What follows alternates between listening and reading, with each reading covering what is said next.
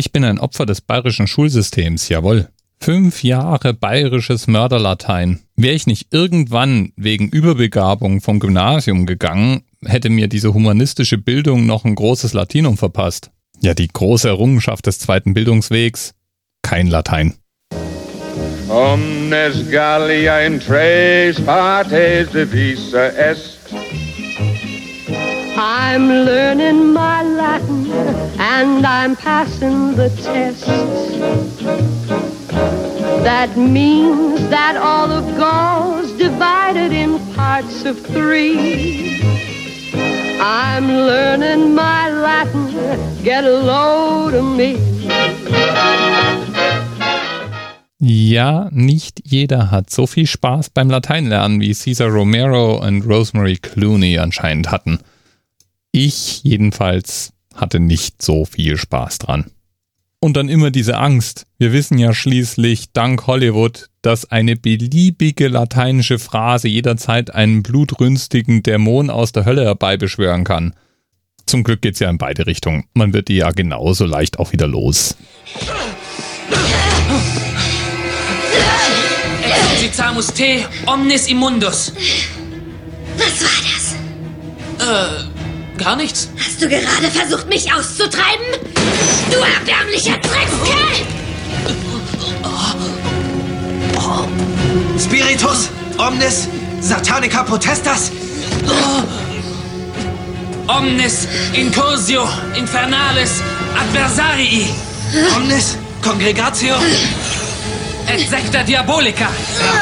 Draco maledicte. Ecclesiam tuam secure tibi facias libertate servire. Te rogamus. Adios, Miststück. Äh, es heißt Audinos. Wenn das halt nicht auch genug Leute ernst nehmen würden. Es findet sich auf YouTube so einiges an verstörendem Material, kann ich dir sagen. Gut, äh, wie komme ich auf Latein? Naja, ganz einfach und du ahnst es vielleicht schon, nämlich mit der Gründungsgeschichte von Rom. 753 kroch Rom aus dem Ei.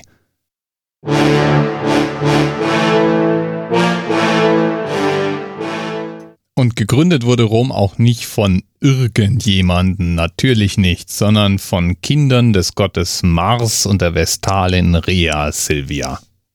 So zumindest eine der verschiedenen Versionen von Roms Gründungssage. In einer anderen, deutlich weltlicheren Version geht es etwas, naja, rauer zu.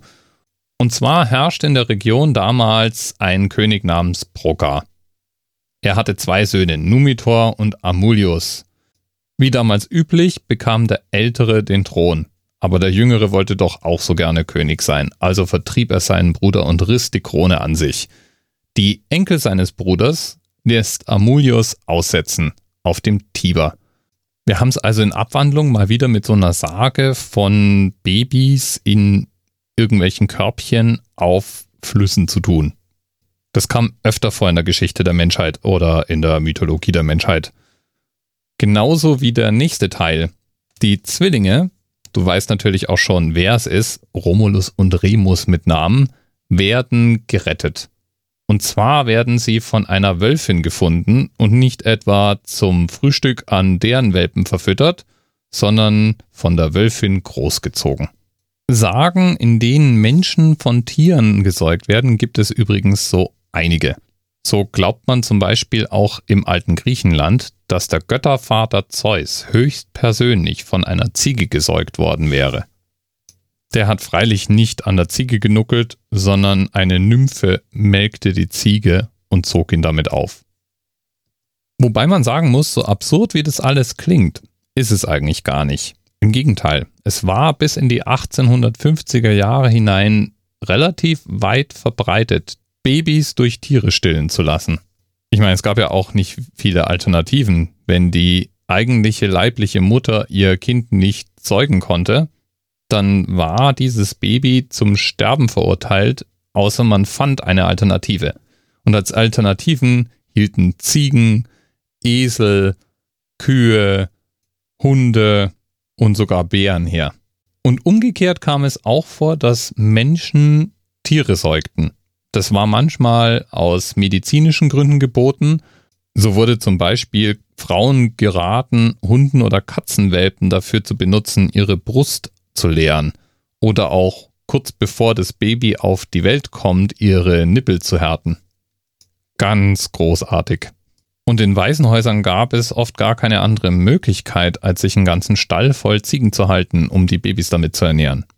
Ja, in manchen Regionen dieser Welt wurden Babys den Ziegen sogar an den Bauch gebunden, damit die praktisch, naja, sich selbst bedienen können, wann immer sie hungrig werden.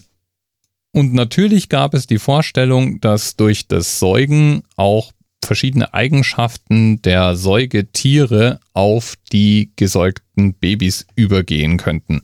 Ja, deswegen steht in Rom auch nicht überall ein Esel mit Romulus und Remus rum, sondern es ist eine Wölfin.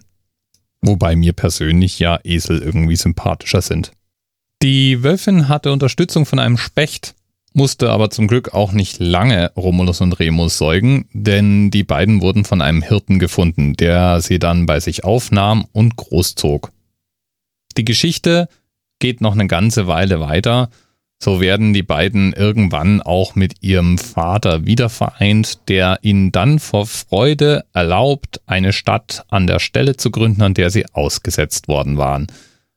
Ja, und ab hier wird's dann jetzt etwas tragisch denn die beiden können sich beim Blick auf den Adlerflug, mit dem sie versuchen zu bestimmen, wer von beiden der Namensgeber und Stadtherr sein wird, nicht einigen.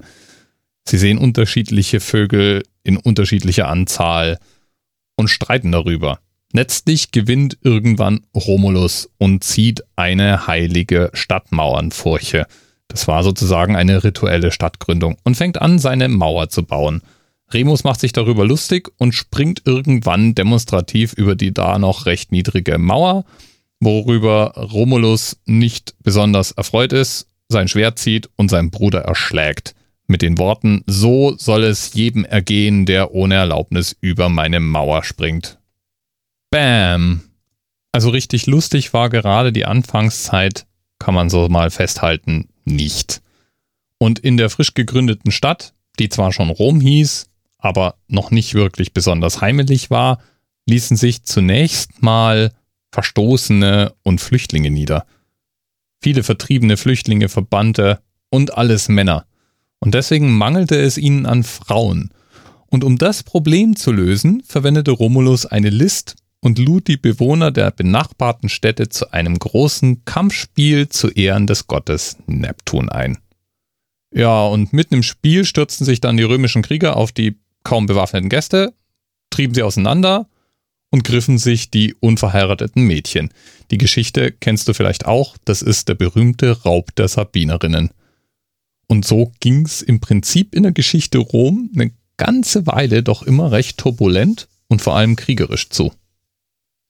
Romulus soll jedenfalls knapp 37 Jahre regiert haben und danach je nachdem wieder welcher Version man Glauben schenkt, entweder in einem Wirbelsturm von den Göttern nach Hause geholt worden sein, wo er dann selber zu einer Gottheit wurde, oder in einer deutlich profaneren Version als Tyrann von einem römischen Senator erschlagen worden sein.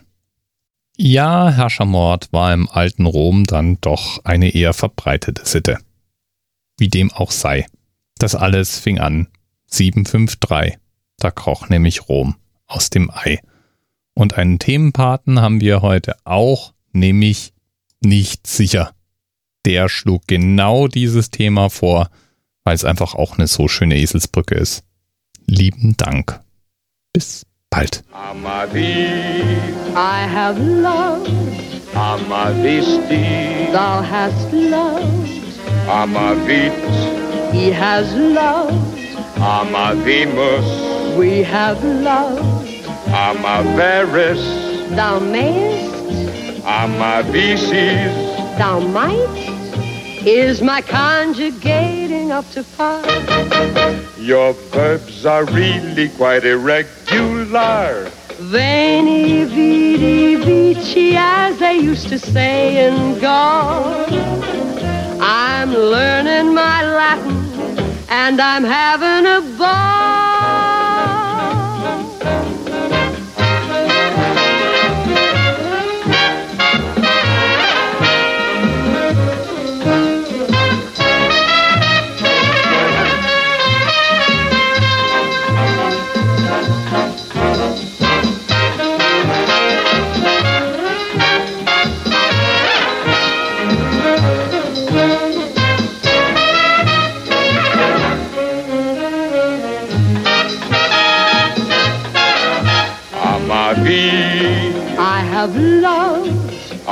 Amaristi, Thou hast loved, Amavit, he has loved, Amavimus, we have loved.